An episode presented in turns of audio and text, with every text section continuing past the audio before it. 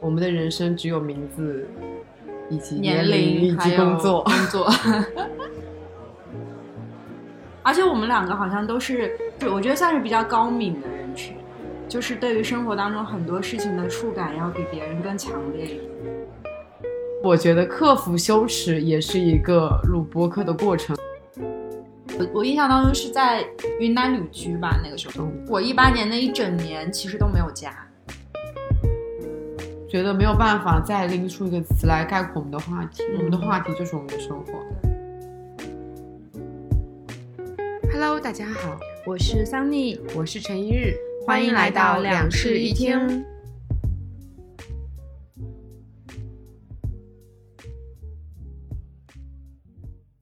先来说说我们是谁吧。嗯，我觉得在这个第一期有必要来聊聊我们是谁的原因是，认识我们的人是知道我们是谁，但是嗯并不知道我们为什么要做播客，以及我们播客做了什么。嗯然后不认识我们的人听我们这个播客的第一步，应该就是认识我们，嗯，所以我们要先自我介绍。自我介绍一下。尽管自我介绍是一个非常困难的事情，是的，我从小到大就是只要站起来要做自我介绍，我就会脑子一片空白，除了自己的名字以外，不知道该聊什么。嗯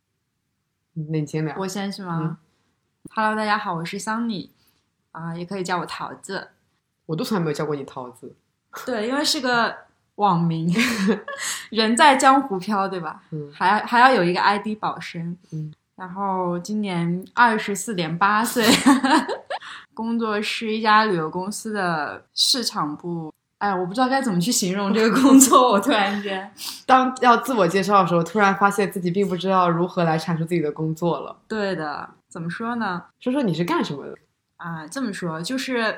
有这么一个旅游产品在，我呢要把它卖出去，就是旅游公司漂的亮产品经理，差不多吧，差不啊就这多，个差意不多，思。差不多，还有呢，没有什么了也。这个就是我的艺名、笔名以及花名，就是一切对外的名字都叫陈一日，因为我不太喜欢我的本名，嗯，所以我就给自己在初中的时候取了这个名字，嗯然后一直延续到现在，不管在任何平台上面，我都叫这个名字。嗯，有一个很好笑的事情，之嗯前人口普查的小姐姐来到家里的时候， 她问我你的室友叫什么名字， 我在我在微信记录里面翻了好半 天，人口普查的时候，我也想了半天，你的名字是什么？就是我们日常生活中是属于我们并不熟悉自己彼此的本名的状态。对的， 对包括是知道我本本名的朋友，叫我陈一日的时候，非还是一个非常熟悉的状态。然后我再聊一下，我的年龄比你小整整一 岁，哎就刚好一岁，对，二十三点八，嗯，因为我们俩都是巨蟹座的嘛，对的然后一个是六月份生日，一个是七月份生日，所以刚好差了一一岁。嗯然后为什么把年龄搞得这么精确呢？啊，一个是因为我经常会记混我自己的年龄，就是我经常在思考我到底是二十二还是二十三还是二十四。然后我其实是那种非常在意自己的年龄的人，所以我会把它精确到，我不想说自己现在已经快二十四岁了，我会然后说自己二十三岁又有点太往后了。那我是被你耳濡目 染，我平常都会说不就二十来岁嘛，对吧？所以我现在就会把自己的年龄精确到二十三点八岁。好嘞，我的工作其实是一个美食编辑，然后我做美食编辑差不多有两年了。我的工作内容主要就是吃东西、喝东西以及写东西。非常羡慕，嗯，我们之后可以聊一下我们的工作，就会对让大家对知道，其实一个旅游公司的人跟一个美食公司的人的工作没有那么让大家觉得很羡慕。是的，嗯，就是表面光鲜亮丽，好，我们下面介绍完了我们是谁，就应该来讲一讲我们为什么要录这个播客。我们的播客名字不是叫两室一厅吗？嗯其实是非常妙的是，因为我们两个是室友，我们刚好住了一个两室一厅，然后我们就想说，我们的播客不如就叫这个名字吧，把厅、嗯客厅的厅改成耳朵的那耳个朵听，对，就刚好， 怎么突然怎么听见的听？听见的听，对对对对然后是我们为什么要录播客？嗯是因为我觉得我们平时在同一个空间里面，也经常会进行一些聊天，然后有时候聊天聊着聊着就会感觉到，哇哦，这是一句金句，，对的，但是就是聊完以后就没了，也不会记哦下来，然后也不会产生过任何它存在过的痕迹，对对只是当下会有一个感觉说，说我们聊到了一个很棒的话题，我们说出了很棒的观点，全世界只有我们两个人知道，嗯，然后我就想说，我们要不就干脆录个播客吧，对的，就是让这些过程变成一个非常实具体的实像的东西。嗯，而且我们两个好像都是是我觉得算是比较高敏的人群，就是对于生活当中很多事情的触感要比别人更强烈一点。我是一个非常敏感的人，我也是，对，而且我觉得我的敏感可能都会有一点点脆弱，尤其是巨在蟹座特性，对对真的两个巨蟹座巨蟹生活座在的一起，对就是就非这常的样子敏感，嗯，就是会对一些情绪也好，一些发生过的事情也好，都会有一些特别特别深入、特别特别细致的一些对想的法，。感知力会比别的星座要强很多。所以对我们两个其实能碰出一些，就是我觉得很细节、很细枝末节的那种情绪，还有观点什么的，还蛮有意思的。之前嗯有一趟，我其实之前有一趟，有一天晚上跟你在就在你床上聊天，聊到凌晨嗯，两三点，我我已经忘记那个时间了，就那一天晚上，那我还那记得那天我们聊的那个主题是为什么人会不快乐。对的，但我那天聊的挺开心的，就是整个主题其实都是围绕不快乐进行的，但是聊完之后我很快乐。主要是因为我是一个很难不快乐的人，哦就是会有不快乐的情绪，但我整体都是非常快乐的。嗯在聊不快乐的时候，也会想到一些快乐的事情，嗯，然后整个最后的话题的基调就是快乐的结束了。对的，然后当时就想说，如果说录录成了一个播客，感觉就是一期听完以后大家会觉得很快乐的内容。对对对对对，对，只可惜那时候还没有开始录播客。是，的，嗯我们两个好像是那种就是消极跟乐观对撞那种状态。嗯。嗯，但是乐观好像是能埋过一些消极的一个。对，我觉得人是蛮需要在生活中找到一个支柱的。两个人住在一起的状态就是这种彼此被需要，然后彼此倾诉的一个状态。就假设我今天经历了很多不开心的事情，我回到家里面可以跟你倾诉，这样子其实可以消解到很多不开心。对的，嗯，它会防止内耗的产生。对，就是我觉得一个人我是没有办法非常一个人自我的生活的我人，也是，对，就不不是说那种居住的那种状态，就居住状态，我觉得我 OK，我觉得不能一个人生活的表现是在于我没有办法很孤独的，就是跟自己相处。嗯，我是一个非常需要朋友、亲人跟爱人的人，我觉得嗯我有，我很多时候都觉得自己很需要室友。嗯。然后我觉得我们录播课，主要除了有一个这样的原因，还有一个可能是因为我们本身的生活还蛮丰富的，嗯，想要跟更多人分享一下这种生活，然后声音会比文字更具体。嗯，也有温度一点。对，就因为我们俩其实都算是写东西的人，我们都知道嗯文字很少有那种一气呵成的，嗯，很多文字包括我们自己发出去，我们都会经过反复的修改、反复的那种对捉摸。但是像语音这种东西，就是非常的直接，我心里面想什么了，我就说出来了。嗯对对对对，虽然还是会经过后期的剪辑，是的，是的，但它还是一种更直接的方式。对，嗯而且它不会有那种非常具象化的大纲，然后想偏离其实也完全没有问题。但是你在对写东西的时候，其实就得去按照那个框架来写。对，因为我的工作其实日常就是写文字，我知道大纲这件事情对文章有多重要。嗯，词不达意嘛，对就是文字它其实很多时候不能够真正去传达我们真真正想要传达的东西。嗯，然后比如说我们这一期播客给我们彼此的就是三个问题，我们说我嗯们这一、这期播客就只要回答出这三个问题就 OK 了，不需要再给太多的细节，对的，这些细节反而会去打扰我们更发散性的思维。对的，就有的时候我们其实像刚才在聊这个大纲的时候，我嗯们碰到细节，其实已经说一些说了一些很好玩的，而且那些细哇节了是当时已经讲过，你后面就不会再去对，就不会想再去对重复。因为这些就像是灵感一样，它哦太乍现了。过十分钟以后，你再想说我要说出一样的话，很难很难，是的，对就除有那种演的成分，有那种演的成 分。对是的，所以宁愿说前面去给自己留个留白。我嗯们真的就大纲上面就只写了这几个问题，然后其他什么东西都没有写，就现在就天南海北发散的。对我觉得我们录播客其实就是给到了一个骨架，然后我们往里面填了非常非常多的东西进去，嗯，让它变得变成丰满。哦，我现在突然间明白过来，就是录播课的状态是什么状态，就是嗯你想象自己是一个。电台的主播，然后你现在在给正在开车的很多人去聊天，嗯，有一点这个意思。其实我之前一直没有怎么进入那个状态，是我我找不太到我具体的一个情景到底在嗯哪里。那我其实跟你的状态不太一样，嗯我觉得我没有去想象对方是听众，我觉得我其实就是在跟你聊天，就是跟嗯你在对话，嗯然后只是这个你可能只是你个人，也可能是你后面的一群听众。啊，就我在跟你说话，也在跟他们说话，可能这样的一个状态。那我会更把你当成是主播的搭档那 种，然后还是去给到第三方在屏嗯幕背后的人。对，这样我觉得这样子两种想法都是对的，因为我们录播课肯定是希望有人听。嗯，嗯，再聊一下我们是怎么认识的。对，我觉得也可以聊一下我们是怎么认识，因为这跟我们录播课也是蛮有。对的，很有渊源。对我们之所以都只知道彼此的网名，而对彼此的本名很陌生，就是因为我们本身的关系就是网友。对，就是以网网名这个 ID 对，对认识认的，识的嗯以至于我们后来都非常习惯用网名来称呼对方。对我记得我们认识应该是当时你们公司就是有招那种 KOL 去旅游，啊对然后我记得我还记得那个项目是春季的昆明项目，然后你跟我对接，啊，但当时我没有是是去是成，啊，然后我就留下联系方式嘛。嗯那时候你应该还是一个，BD 就啊商务，是的，还没有做到产品经理那一步，对对也算对是对也算是见证了你的成 长。 确实，对，然后那其实应该是二零一八年的春天了，我印象中。嗯，很早，真的对，很早二。零一八因年的春为天。我是一八年三月份才刚入的职，嗯，因为我没有去参加你们的项目，然后我们生活也没有什么交集。我当时还在读大学，嗯，你那时候应该已经在在什么对我嗯在哪个工城市作？了。我那时候应该是处于到处乱跑的状态，我我印象当中是在云南旅居吧，那个时候。懂我一八年那一整年其实都没有家，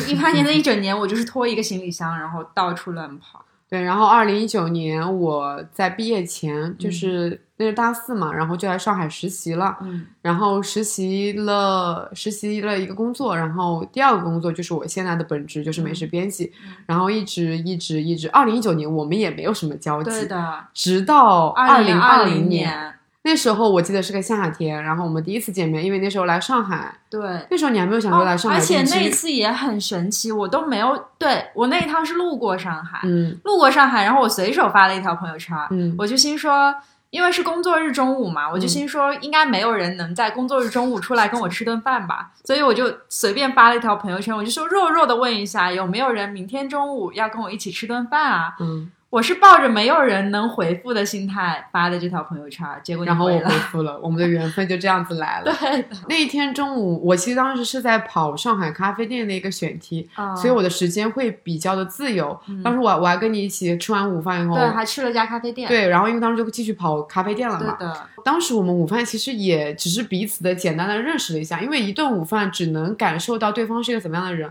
没有办法非常深入的了解。就一顿午饭一个小时的时间。嗯嗯，后来是八月份，八月底，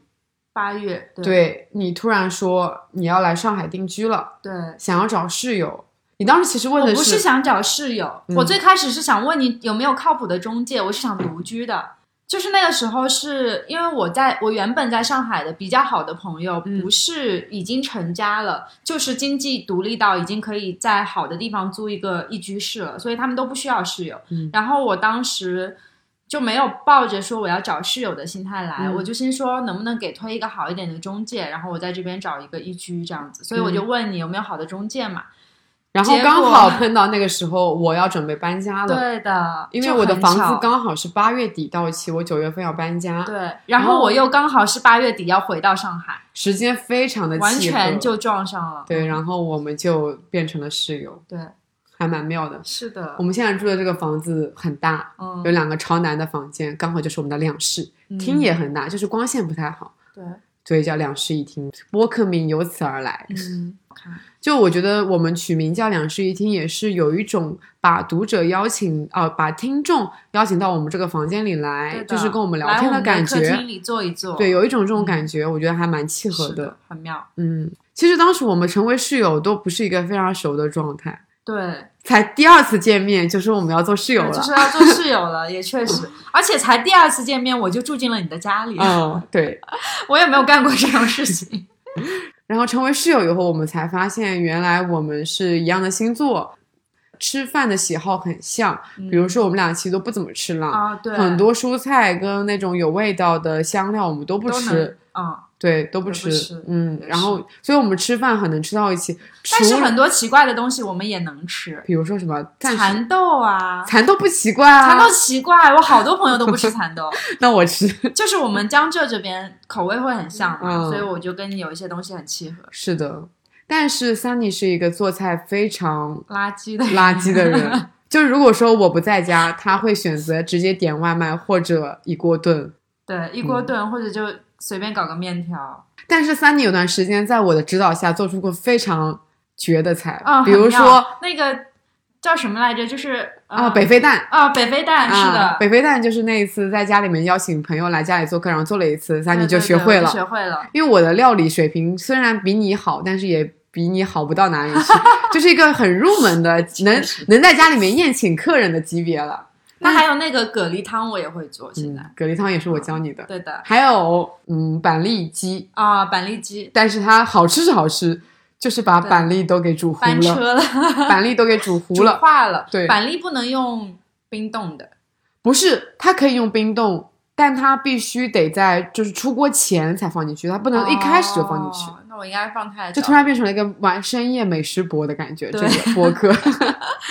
这样也就很好笑。嗯差不多就聊完了我们为什么要做播客这件事情。嗯，其实对总结起来就是我们两个很像，我们两个是室友，嗯然后想分享很多有意思的话题。对哦，还有一个东西没有讲，嗯，就是我们虽然是很像，但是其实喜欢的东西蛮极端的。嗯那你有没有发现，就是我们都很喜欢看书，嗯，但是我们俩看的书根本就是两个世界。嗯，对，在成为美食编辑之前，我看的书都是文学跟小跟小说跟散文啊占的比较多。我也看小说跟散文，嗯但是我的小说跟散文基本上都是偏科幻类的。我都是偏生活，我是科幻类现实和历史类，就是我很喜欢那种很硬的东西，嗯，我不太喜欢那种我刚好软的非常，人间烟相火反，对吧？我你看非常不喜欢硬的东西。我很喜欢硬的东西，我觉得我所有就是硬邦邦的那种嗯经典啊，都在我大学的时候读完了。嗯然后我其实我就生活中看的最多的就是文学作品。嗯然后在成为美食编辑以后，我看的最多的就是跟美食有关的，就美但食其实评也论啊还是啦。很软，对，就是我嗯感觉我所有看的书都是很生活向的。嗯，会更围绕自己的生活一点。嗯，我就很喜欢脱离生活的东西，因为实在是觉得我需要去，我看书的目的是为了寻找一个世界去避开生活，嗯所以我就会去选择一个很宏大的世界，然后远离跟我生活有交集的这些东西。嗯，，所以我们还真的就是两个极端，然后包括音乐也是，对，对我就是彻彻底底的滚圈人，滚圈 啊、我是哈人。我们俩就是 滚哈混战。确实。 但其实这两个圈子是有一些交集点的。就是我没有那么排斥嘻哈，对也是能欣赏的。而且你发现没有，平时就是我们两个的爱好，我所我基本上所有的爱好都是偏向于动那边的，嗯就是打球啊、打游戏啊，嗯，对吧？就就运动会居多一点，我的然后你的就爱好很近，写手账、嗯，写字，对我没有办法好好的坐在某一个地方去干一件事情，我都是那种一定要站起来然后 去动，但有我有在改变哎诶，嗯，就我也有是在改变了，我有试图让自己静下心来 在这可能就是一起 是吧。住然后的互相影响对的。打剧本杀可能就是你的坐下来的改 变。也没有，因为我有的时候看你在书桌前面写字嗯的那种、那种状态，我觉得还挺好的。因为我会非常的就是喜欢自己在书桌前面，就是这边写一点，那边写一点，哦那个感那那种沉浸就下来。是啊我在认识你之前，因为我会画画嘛，嗯我在认识你之前，所有的画作我是没有办法在家里完成的，嗯我一定是去画室或者是拎着画板到户外去，我才能够画完，这是我的一个习惯。嗯，然后我只要一坐到桌子前，我就开始想动，我可能是有多动症，我觉得。有可能。对，但是现在有在改变这件事情，就是试图去画一些水彩啊什么的，就会直接在书桌上进行。对，安静的东西有的时候也还蛮影响心态的。那我有做什么动物的东西吗？暂时啊好像还没有。滑板，哦，有滑板滑，板是被我影响的，那没有，其实滑板是当时一直想学是吗？是我当时跟我男朋友交往前就已经买了，好吧？啊，买是为了还行泡男人，那还行。好嘞，好嘞，下次带你去打篮球，好吧？不要，这辈子不会打。 但我夏天想去游泳，啊游泳可以啊，对游泳可以带你。想游还有泳。滑雪，今就年立了一试个图滑雪了，立的一个 flag，我对可以，我可以教你一天出师。真的假的？真。的，我可会教教人滑雪了。行，就是有有往这个方向改变。嗯，然后还有我们看的电影还行吧，因为我对电影其实是一个口味非常杂的人。我也是，我是嗯什么都看。对我觉得电影我是属于科幻，我也能接受。嗯，但我本人还是有喜好的。我的喜好跟我的书非常像，这样子。我喜欢看动画片跟家庭片，明白，那嗯我的喜好跟我叔也是像 的。我喜欢看科幻片，对，但是我在电影里面也会去取取向于那个看科幻片，因为我最爱的哦电影其实就是《星际穿越》，啊，对，嗯星际穿越》也是我人生因为片就是我觉得看书跟，不过我也没有尝试过看科幻书，嗯可能会有不一样的感受。但我在看科幻电影的时候，真的会觉得人类很渺小，嗯然后就是电影里面给你创造的那个世界真的太美好了，对对对对就是你会不自觉的就很喜欢上那个氛围。啊，但你的动画跟我动画也是两个极端，我的动画是漫威世界那种动画，漫威我会选择看真人版，嗯嗯我的动画是那种是日本动画那种，啊，嗯，所就以又是少两女啦、对偶我像不啦、我爱绝对情不会啦看日。我本最的喜欢的动画应该是那个《你的名字》，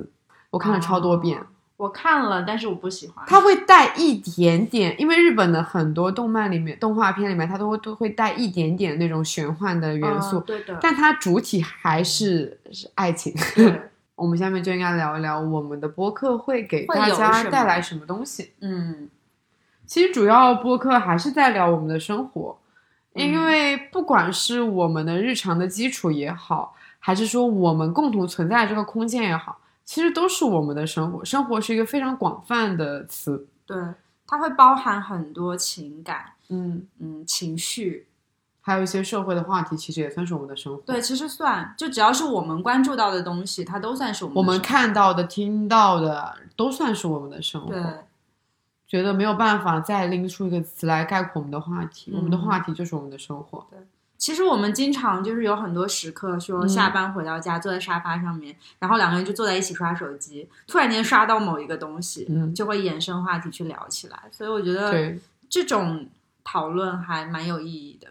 而且有时候可能会遇到一些蛮有意思的生活的事情。我嗯觉得录播客这件事情会让我们更想去记住生活里面美好的那些发生过的哦事情。对，对的，对，然后如果说有什么觉得不开心的、沮丧的事情，也可以相当于找了个出口，嗯我们在这边发泄出去。对的，嗯有一种突然找到一个山谷，我们可以冲它大声喊出来的感觉，哦，秘密树洞、嗯啊！那这个播客我突然不想让我的朋友们知道了。 会有一点羞耻，是不是？对，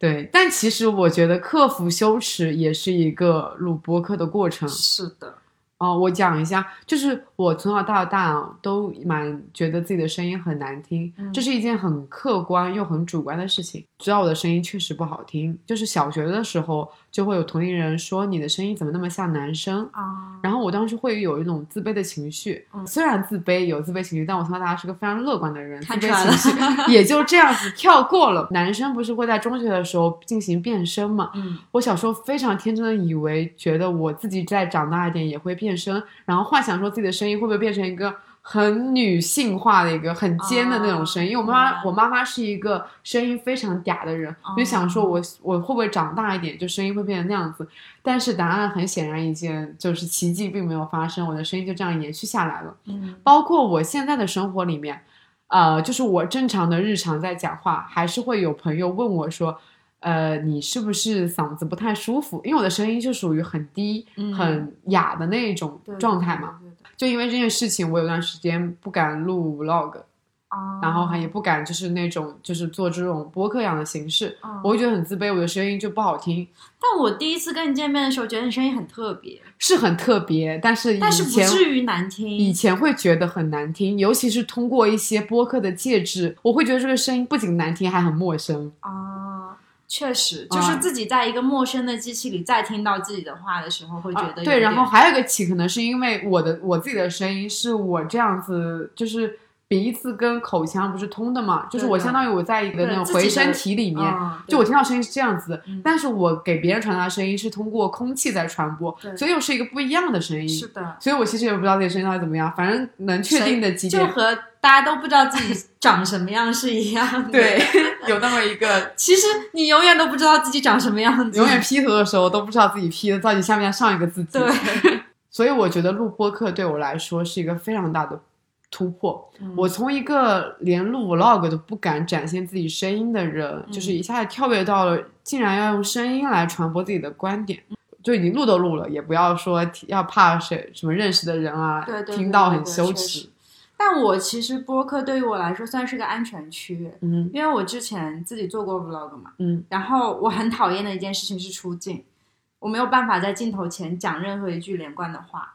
就是我有去试图培培养过自己，真正站在镜头前，然后去说很连贯的话。我觉得很奇怪，我明明是一个可以做公众表达的人，我可以站在一个几百人的大厅里面去给他们做演讲，嗯。但是我就是没有办法站面对一个镜头，然后好好的去讲话。我觉得可能是因为你在做演讲的时候面对的是大众，但是你在做 vlog 的时候，你面对的其实自己，就是面对自己在讲一些内容的时候就很羞耻。嗯，是是，就很没有办法克服这个心理嘛。嗯那其实我现在坐在这个电脑前，用很舒服的状态去讲这些话的时候，我一点那种站在镜头前面的焦虑感都没有，我是一个很舒服的状态，嗯，所以我其实播客对我来说还是个蛮安全区的东西。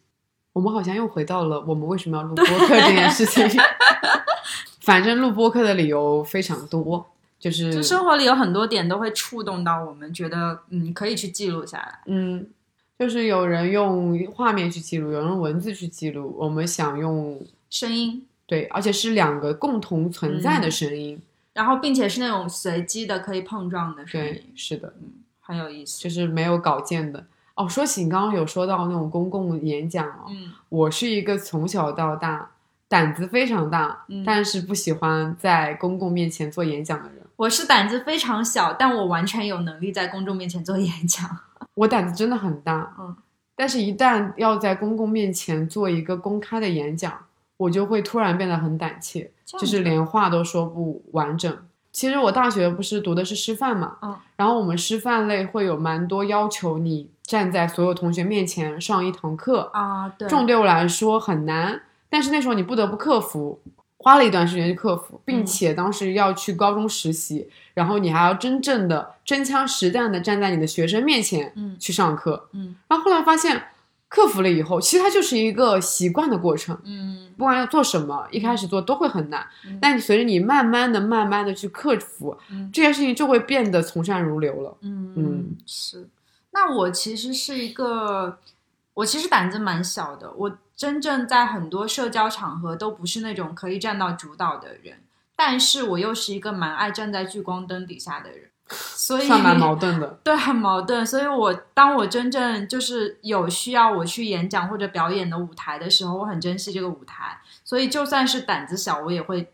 壮着那个胆子去上，就是强行给自己培养信心，因为我知道我自己喜欢这个东西。但是事实上，就是如果能够在社交场合退缩或者不发言的话，我会尽量去缩回舒适那圈。我是属于那种在社交场合会蛮放得开的人。我虽然不是那个会去主导的人，但如嗯果说当时那个场景处于一个冰点，你是冷很会主导的人，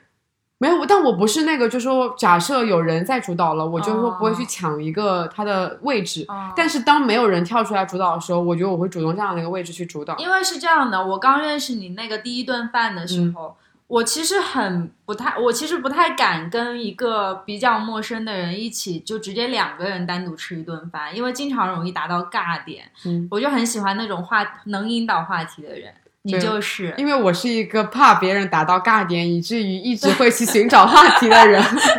很合， 嗯但我是那种达到了尬点，我就会放任它继续下去的人。所以你知道很好笑的是，之前我们公司有有一个同事，他跟我说，我之前面试过他嘛，然后呢，他后来跟我讲说，你知道面试的时候我特别紧张，因为中间我们有好长一段时间的沉默。他他就心说，你明明是面试官，你怎么不 Q 下一个问题呢？ 我心说，我也不知道该问什么呀。 对我就是属于我没有办法接受那个很长的尬点，以至于我没话也会找话来讲的那种。嗯，我就会持续让他放任下去，然后开始吃东西、喝水，然后等到回去之后，我就会回想一下啊，好尴尬，下次还是不要再跟他见面了。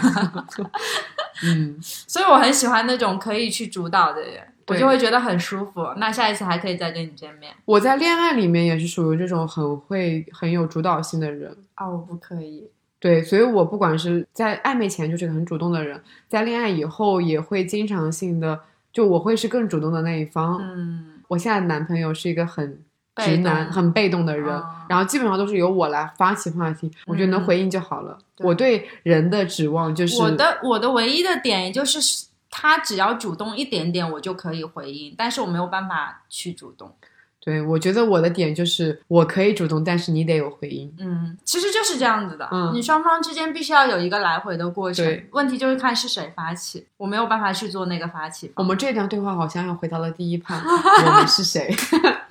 啊就是天哪！官方的做自我介绍说说不出来，但是当聊到一个点的时候，就会发现我们能、嗯其实是能说明自己是个什么样的人，对的，只是在就是因强为这制些性点的，它都太发散了，嗯，就是你一定要去触及到那个领域，然后才会想起来，哎，我在这个领域是什么什么样的。就好像比如说我们当时讲到我们喜欢的音乐，我嗯们喜欢的书。以及我们喜不喜欢站在聚光灯下这件事情，嗯这些其实都是关于我们是怎么样的一个人。对，其实我们很了解自己，嗯，就只是说没有办法去概括自己。而且我们并不知道现在这个场合我们应该用什么点去概括自己。对，所以我们最后吐出来的话就是：我是陈一 日，二十三点八岁，对，还有这个工作，就对是最客观的事实来概括了我们是谁。是的，是的，是的像那种主观性的，就是一点一点才能抛出来。嗯，没关系，就以后的播客里面还有很多时间可以去做这种碰撞。嗯，就是关于我们是谁这个话题，后面会越来越完善。对，会逐渐呈现出一个很完整的形象。我觉得这个跟我们做微博也是一样的。嗯，你单发一两条微博，没有人知道你会是谁，嗯但是等到你长年累月堆积起来之后，在他们面前就是一个很具象化的人。嗯，但是我觉得语言会比文字更加的能快速了解到你是个什么样的对人。对对对你的对，逻辑也好，就是最最基础的就是你的声音，大家听完这个播客就知道你声音什么样子的。嗯 对，我希望今天这条播客文字要下面大家都是夸我的声音的， 做作的夸一 必须下，是，也可不以是我，拉黑，好吧？ 不至于不至于。那还是回到说播客有什么吧。我们的就这个播嗯东西是我们之前预设过的事情，然就后是我也们是唯一做了预设的。对的，是讨论出来的东西。对就现在告诉大家一下，我们后面的播客里面刚刚会有其实已什么经讲完了，我们的播客会围绕我们的生活来讲，嗯，这些就是这些播客内容是来展现我们生活的，也是来丰富我们自己。我觉得我们也许可能会不自觉的在播客中输出一些观点，嗯，希望大家能明白，这是我们非常主观的观点，对对对，对因为我个人是不喜欢去接受那些很主观的观点的。是的，但是你在讲话的过程中，就会不自觉的输出观点。当你不同意我们的观点的时候，欢迎随时进行反驳。嗯，就好像我跟 Sunny 在讲的时候，我们的观点也在进行一个对碰也撞是，碰撞的，就是一个输出，嗯然后弹回，然后再发展的一个过程。对每个人视角都不一样，嗯所以你看待问题肯定都是不一样的。对就我们其大家实互就相是尊重主就可以观了性的输出，客观性的接受所有的意见。对，然后我们的播客，呃，还会有一个就是固定的环节吧固。定的栏目，每月的最后一周，我们会来聊一下，呃，这一个月里面我们两个共同读到的一本书或者是一部电影。对，嗯、我们先说一下，我们的播客会在每周日更新。这也是很有来头的。之所以是每周日呢，不是随机选择的，嗯也不是因为它是周末的原因，而是因为你是， ，Sunny，我是 one day，对所以我们合合起在来一起就是是 Sunday，然后我们就是、嗯 感觉讲出来有点 很，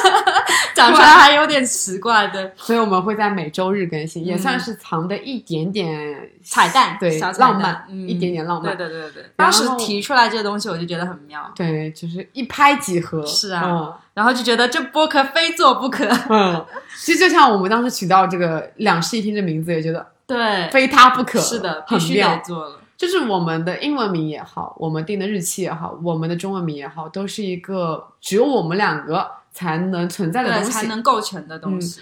然后，啊！说到这个，想起来之前我们邀请客人来家里的时候订的那个餐厅，嗯，餐厅名就叫 Sunday。对然后刚好就是我们我们公司做过的一瓶酒，就对叫也叫 Sunday。 Sunday 我还带了，还有留了个瓶子。是的，下次每次做播客就把它放在这 里，说明我就看着们它 Sunday 又限时开放了。是的，是的嗯，我们就是，所以我们会在每个月的最后一周的周日来分享我们在这个月共读的一本书和电影，因为当时有讲到我们看的书其实风格差异的非常大，所以我们现在要彼此按头安利对方看一个完全陌生领域的书。就是比如说我自己，如果要选择书，主动性的去选择一本书的时候，我肯定会选择自己的一个安全领域，在自己的舒适区里面读一本自己想要读的书。对，所以我觉得我们需要一个 push 的一个东西，嗯，去去按头让你去读一个你不擅长的领域。我都已经想好这个月要读什么了。 五月五月开始，五 月。五月没问嗯题，五月就这本。啊我最近在看的一本算是科幻类里，我觉得很很很强的一本书，《阿西莫夫永恒的终结》，很强，可以。我一定要按头你去看， 那我们是应该你按头我看一本，互相啊，所以我们其实可以出两本的嗯东西，这个碰出来会更有意思一点。 ，OK，那我就是要给你找一本你下个月要读的一对本书的。，对的，你可以找一点日式文学。我会怀疑我给你找的书都太轻松，因为我生活中其实是一个非常肤浅的人， 这样吗？ 然后以至于我给你找的书太肤浅。然后我没两天看完了， 对，然后我觉得哇、这个人看的书果然就是很普通 的，我的科幻巨制都是要在早上看的。嗯，脑子比较清醒的对时候的是吗？，我我我自己其实有一个很敬畏心的东西，就是啊、呃我的人生之书是《三体》嘛，嗯我非常喜欢这本书，然后每一次重读，一定是那一段时间我会强迫自己早起，然后去晨读，我才会去读《三体》，我绝对不会把它放在睡前看，这个是我嗯对它的一个敬畏。然后包括最近的科幻这一部也是，哦，还有一个事情就是，我觉得不一定是要互相安利，嗯比如说，我其实今年有个计划，就是重读一下村上春树的一些长篇小说，嗯比如说《一 E Q 八四》这三本书。啊，我一直以来都很想再重新从头到尾哦读一遍，然后我觉得这件事情如果我一个人做的话，可能会一直找不到开始的那个点。这倒也是，然后比如对就比如说你可能有时候想要突然又想读重读《三体》了，啊，我们就对可以从一起从这个点开始，啊然后在一个月内把它读完。可以，嗯，我觉得也是一个对蛮好的这想法蛮。有意思的，因为每我觉得书是这样子的，就是当你这本书你觉得它值得重读的时候，嗯。你重读一定会有它新的意义。哦，那我们这个其实没有必要说改成那个互相安利，我们其实就可以依照这个原则，嗯，就是我读过我想重读的书，我来推荐给你，也可以这就啊。很有意义。以前我会是一个蛮浅薄的人，我会觉得追求，呃，一年也好，一个月也好，就是读的书目是一个蛮外在的点吧。嗯，对，对，就比如说当，就是我以前可能读书的时候，一年会读个八十到一百本的这样的嗯体量，嗯然后我现在就会觉得有愧疚感，说我现在读书量真的太少了。嗯一个是可能时间，一个也是因为心态很难静下来读书。嗯，但我现在会觉得，就是一个书，你不是在于你看的数量了，嗯，有些书你可能看完了，但是你没有留下任何感觉，对的，这样子的一本书对你来说有什么意义呢？嗯然后反而你在重读一些书的时候，你带来的感受冲击跟触动会更大，嗯这样才是一个文字、一本书带来的意义。嗯，所以我觉得重读还蛮不错的，对的，而且我们俩的读书的速度都不算太慢，是一个月一本中篇，其实很问题很不大。对，我那天看那个差不多一个文成礼。拜，我觉得就能读我完。那天看那个文成，一个晚上我就看完了。是啊，我这很厚，它其实算是，我觉得算是余华写的书里面最厚的一本。因为余华的书都挺短的，对的，所以那本短书而其有实力。我本来是打着抱着我大概要看一周才能看完的想法，结果一个晚上我也看完了。嗯，然后两个人一起读的时候也会更有动力，可以嗯每天问对方说你读到第对，几你页看了？ 到哪了？进度如何？是的， 希望重读的那个人可以稍微慢一点好点的，等待对方。没问题以。及我我重读《三体》一定会很慢很慢很慢很慢的。 对，以及来想一想，说自己上一次读的心态跟这一次读的心态有什么不一样？嗯？就比如说一本书，我第一次我是第一次读，我会有那种就是跟第一次见面一个人是一样的感觉，就是有一种非常新奇的视角。嗯，但你当你重读的时候，就会发现不一样的东西。对的。对然后我们还有时候还会分享电影，电影的话就是两个人看同一部对新鲜的、新的，对，也不一定是新的，嗯，就是也有可能是互相安利，因为我们家里有投影仪我觉得主要是 所以，我觉得电影可以是我们两个都没看过的，啊、对。嗯电影的话，因为会一起去电影院看电影，然后也会窝在家里客厅里面直接投影仪投嗯着看。然后，所以每个月最后一周我们会固定分享书或电影，但是不一定会分享书还是电影，还是两个都分享。就是我希望我们的播客会有更大的随机性，嗯，它会在稳定中寻求一些变化。对，说白了就是懒得做题纲。没有没有主题，也不是很想给他去框死一个范围。因为已经把它定义成一个家了，如果你太一板一眼，对，那就不像是一个两室一厅该做的东西。是的，嗯它，就应该是一个发散的，然后很随，意的，对，很塑造人形象的这么一个东西，就是希望大家像一个朋友一样来到了我们家，听我们唠嗑一对样。听我们唠嗑，然后跟我们做做伴。还有就是哦，快闪环节，啊，对快闪，快闪就快是闪我是们播客的第三 part。呃，是一个不定期更新的栏目吧，嗯，可以这么说。然后快闪的话，它的随机性会更大。嗯，假设今天发生了一件重大消息，比如说 Sunny 恋爱了，啊，确实， 就我们就可以迫不及待的对分跟享大家分享一下这个事情。嗯，然后我希望它既然叫快闪，嗯，它就是一个你洗完洗澡就能听完的一一一个时间点。对，大概是在二十分钟之内吧。嗯，因为现在普遍的播客都会在四十分钟、一个小时甚至两个小时。对对对，我觉得日常这样的听一期没关系，但是我们还是会想要分享一些更轻松的、愉快的，嗯对然后随机的东西。是的，然后这些就被我们称为快闪环节，嗯，它这应就是该就我是们生活里的一些新鲜点。嗯，对，然后它应该就不会在周日更新了。啊，它会嗯就是不定期更新。比如说当天晚上聊完，可能第二天上午就剪辑完，直接下午就扔下来了。 如果哪一天发现我没有在周日更新，就是我们的快闪，不要对它抱着太大的希望。哦对，就随意听 听，嗯，我们随意聊聊，你们随意就听听。你就混着洗澡的水声一起听它吧。对对对对，或者吃早饭的时候当个消遣，嗯也可以。那我们是不是差不多就聊完了我们第一期该聊的内容？对，我们现在提出来的三个问题，其实都聊聊到了。虽然不知道大家有没有都 get 到，因为我们聊得嗯很烂很乱，对，很散嗯散，其实没有什么特别强、但大家应该都，记住了。我叫陈一日，我叫桑尼，嗯，这就是最重要的，其对他对都对可以对慢慢了对解。然后我们名字叫两室一厅 啊。记我住们这会个在每就好周日更新。对，那我们就第一期结束，就到这儿呗。嗯，果断的结束。嗯， OK，好，那我我们要再口啊下播一下周日，再见了，就再口播一下口，播一下，嗯不用了口播，那就结束吧就，结束吧。下周日再见，下周日再见，拜拜。拜